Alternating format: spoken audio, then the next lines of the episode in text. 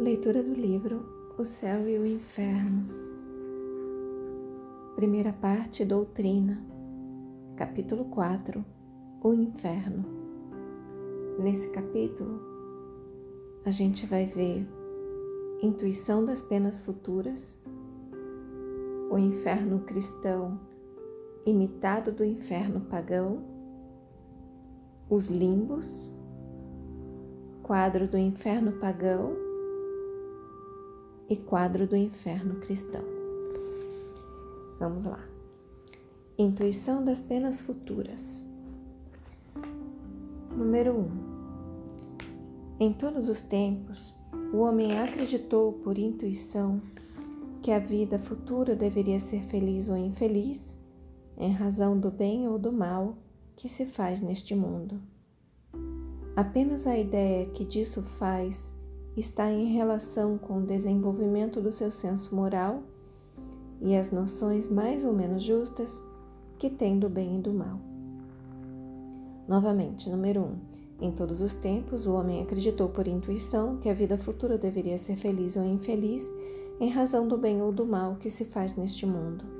Apenas a ideia que disso faz está em relação com o desenvolvimento do seu senso moral e as noções mais ou menos justas que tem do bem e do mal. As penas e as recompensas são o reflexo dos seus, dos seus instintos predominantes. Assim é que os povos guerreiros colocam a sua suprema felicidade nas honras prestadas à bravura, os povos caçadores na abundância da caça, os povos sensuais nas delícias da volúpia. Enquanto o homem está dominado pela matéria, pode apenas imperfeitamente compreender a espiritualidade, e é por isso que ele faz das penas e dos gozos futuros um quadro mais material do que espiritual. Ele imagina que se deve beber e comer no outro mundo, mas melhor do que na terra e de melhores coisas. E aqui vem uma nota de rodapé. Um pequeno saboiano a quem seu cura fazia um quadro sedutor da vida futura, pergunta-lhe se todo o mundo aí comia pão branco como em Paris. Continuando, mais tarde, encontra-se nas crenças acerca do futuro uma mistura de espiritualidade e de materialidade. É assim que, ao lado da beatitude contemplativa, coloca o inferno com torturas físicas. Novamente. Enquanto o homem está dominado pela matéria, pode apenas imperfeitamente compreender a espiritualidade, e é por isso que ele faz das penas e dos gozos futuros um quadro mais material do que espiritual. Ele imagina que se deve beber e comer no outro mundo, mas melhor do que na terra e de melhores coisas. Mais tarde, Encontra-se nas crenças acerca do futuro uma mistura de espiritualidade, espiritualidade e de materialidade. É assim que, ao lado da beatitude contemplativa, coloca o inferno com torturas físicas. Número 2. Podendo conceber tão somente o que via, o homem primitivo, naturalmente, decalcou seu futuro sobre o presente. Para compreender os outros tipos, para compreender outros tipos além daqueles que tinha sob os olhos, lhe seria preciso um desenvolvimento intelectual que deveria chegar com o tempo. Também o quadro que se faz dos castigos da vida futura é o reflexo dos males da humanidade, mas em mais larga proporção. Reuniu todas as torturas, todos os suplícios, todas as aflições que encontra sobre a terra, é assim que nos climas quentes imaginou um inferno de fogo e nas regiões boreais um inferno de gelo, não estando ainda desenvolvido o sentido que deveria fazê-lo compreender o mundo espiritual, podia conceber penas materiais. Por isso, com algumas diferenças, apenas de forma, os infernos de todas as religiões se assemelham. Novamente, número 2. Podendo conceber tão somente o que via, o homem primitivo, naturalmente, decalcou seu futuro sobre o presente. Para compreender outros tipos além daqueles que tinha sob os olhos, lhe seria preciso um desenvolvimento intelectual que deveria chegar com o tempo. Também o quadro que se faz dos castigos da vida futura é o reflexo dos males da humanidade, mas em mais larga proporção. Reuniu todas as torturas, todos os suplícios, todas as aflições que encontra sobre a terra é assim que nos climas quentes imaginou o inferno de fogo e nas regiões boreais o inferno de gelo. Não estando ainda desenvolvido o sentido que deveria fazê-lo compreender o mundo espiritual, podia conceber apenas materiais. Desculpa, podia conceber apenas materiais. Por isso, com algumas diferenças apenas de forma, os infernos de todas as religiões se assemelham. Item número 3, e aqui começa um subtítulo que é O Inferno Cristão, imitado do Inferno Pagão. Item número 3. O inferno dos pagãos, descrito e dramatizado pelos poetas, foi o modelo mais grandioso do gênero. Ele está perpetuado no dos cristãos, que também ele teve seus cantores poéticos. Comparando-os, nele se encontram salvo os nomes de algumas variantes nos detalhes, numerosas analogias. Em um e em outro, o fogo material é a base dos tormentos, porque é o símbolo dos mais cruéis sofrimentos. Mas, coisa estranha, os cristãos têm, sobre muitos pontos, exagerado o inferno dos pagãos.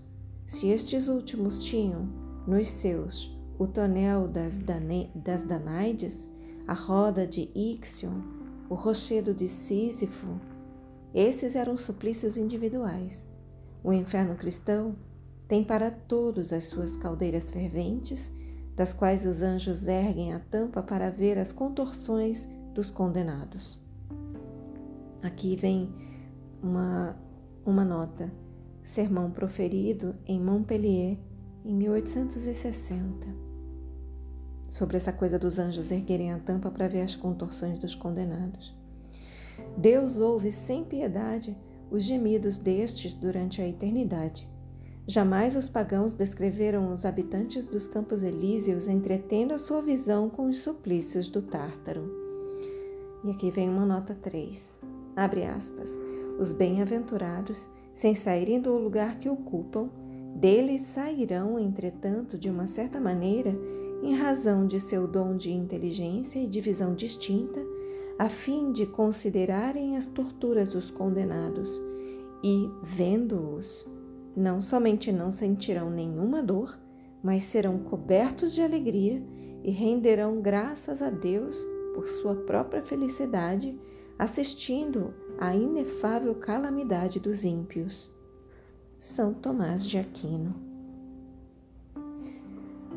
número 4, aqui tá, tá descrevendo, tá bom, gente? São as, a parte das doutrinas, a primeira parte de doutrina que descreve os diferentes elementos, agora referente ao inferno. Item número 4.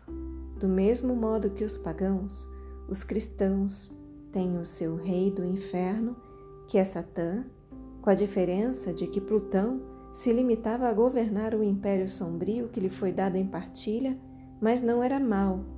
Retinha com ele aqueles que tinham feito mal, porque essa era a sua missão, mas não procurava induzir os homens ao mal para se dar ao prazer de fazê-los sofrer. Ao passo que Satã recruta, por toda a parte, vítimas que se compraz atormentar por suas legiões de demônios armados, de forcados, para sacudi-los no fogo. Tem-se mesmo discutido seriamente sobre a natureza desse fogo que queima sem cessar os condenados, sem jamais consumi-los. Perguntou-se se era um fogo de betume. E aqui é sermão proferido em Paris em 1861. O inferno cristão não perde em nada para o inferno pagão. Vou repetir o item número 4. Do mesmo modo que os pagãos, os cristãos têm o seu reino, rei do inferno, que é Satã, com a diferença de que Plutão, Plutão é o rei do inferno pagão, tá? Com a diferença de que Plutão se limitava a governar o império sombrio que lhe foi dado em partilha, mas não era mau. Retinha com ele aqueles que tinham feito mal, porque essa era a sua missão, mas não procurava induzir os homens ao mal para se dar ao prazer de fazê-los sofrer. Ao passo que Satã recruta por toda parte vítimas que se compraz atormentar por suas legiões de demônios armados de forcados para sacudi-los no fogo. Tem-se mesmo discutido seriamente sobre a natureza desse fogo que queima sem cessar os condenados, sem jamais consumi-los. Perguntou-se se era um fogo de betume. O inferno cristão não perde em nada para o inferno pagão. Item número 5. As mesmas considerações que entre os antigos fizeram localizar a morada da felicidade, fizeram também circunscrever o lugar dos suplícios. Tendo os homens colocado o primeiro nas regiões superiores, era natural colocar o segundo nos lugares inferiores, quer dizer, no centro da terra, onde se acreditava que certas cavidades sombrias e de aspecto terrível serviam de entrada. Foi aí também que os cristãos, por muito tempo, localizaram a morada dos condenados. Anotemos ainda a esse respeito uma outra analogia. O inferno dos pagãos continha de um lado os campos elíseos e de outro o Tártaro. O Olimpo, morada dos deuses e dos homens divinizados, estava nas regiões superiores. Segundo a letra do Evangelho, Jesus desceu aos infernos, quer dizer, aos lugares baixos, para daí tirar as almas dos justos que esperavam a sua vinda. Os infernos não eram, pois, unicamente um lugar de suplício, do mesmo modo que entre os pagãos estavam também nos lugares baixos. Igual ao Olimpo, a morada dos anjos e dos santos estava nos lugares elevados. Colocaram-na para além do céu, das estrelas, que se acreditava limitado. Item número 6. Essa mistura de ideias pagãs e de ideias cristãs nada tem que deva surpreender. Jesus não podia de repente destruir as crenças enraizadas. Faltavam aos homens os conhecimentos necessários para conceberem o infinito do espaço e o número infinito de mundos. A Terra era para eles o centro do universo. Não lhe conheciam nem a forma, nem a estrutura interna. Tudo lhes estava limitado ao seu ponto de vista. Suas noções de futuro não poderiam se estender além dos seus conhecimentos. Jesus se encontrava, pois, na impossibilidade de iniciá-los no verdadeiro estado das coisas. Mas, por outro lado, não querendo sancionar com a sua autoridade os preconceitos existentes, absteve-se, deixando ao tempo o cuidado de retificar as ideias. Limitou-se a falar vagamente da vida feliz e dos castigos que esperam os culpados. Mas, em nenhuma parte em seus ensinamentos encontra-se o quadro de suplícios corporais dos quais os cristãos fizeram um artigo de fé. Eis como as ideias do inferno pagão se perpetuaram até os nossos dias. Foi preciso a difusão das luzes nos tempos modernos e o desenvolvimento geral da justiça humana para lhes fazer justiça. Mas então, como nada de positivo havia substituído as ideias existentes, ao longo ao longo período de uma crença cega sucedeu, como transição, o período de incredulidade, ao qual a nova revelação veio colocar um fim. Era preciso demolir antes de, de reconstruir, porque é mais fácil fazer aceitar as ideias justas àqueles que não creem em nada, porque sentem que lhes falta alguma coisa, do que àqueles que têm uma fé robusta no que é absurdo novamente. O item 6 do começo. Essa mistura de ideias pagãs e de ideias cristãs nada tem que deva surpreender. Jesus não podia de repente destruir as crenças enraizadas. Faltavam aos homens os conhecimentos necessários para conceberem o infinito do espaço e o número infinito de mundos. A Terra era para eles o centro do universo. Não lhe conheciam nem a forma nem a estrutura interna. Tudo lhes estava limitado ao seu ponto de vista. Suas noções de futuro não poderiam se estender além dos seus conhecimentos. Jesus se encontrava, pois, na impossibilidade de iniciá-los no verdadeiro estado das coisas. Mas, por outro lado, não querendo sancionar com a sua autoridade os preconceitos existentes, absteve-se, deixando ao tempo o cuidado de retificar as ideias. Limitou-se a falar vagamente da vida feliz e dos castigos que esperam os culpados. Mas em nenhuma parte em seus ensinamentos encontra-se o quadro de suplícios corporais dos quais os cristãos fizeram um artigo de fé. Eis como as ideias do inferno pagão se perpetuaram até os nossos dias. Foi preciso a difusão das luzes nos tempos modernos e o desenvolvimento geral da justiça humana para lhes fazer justiça.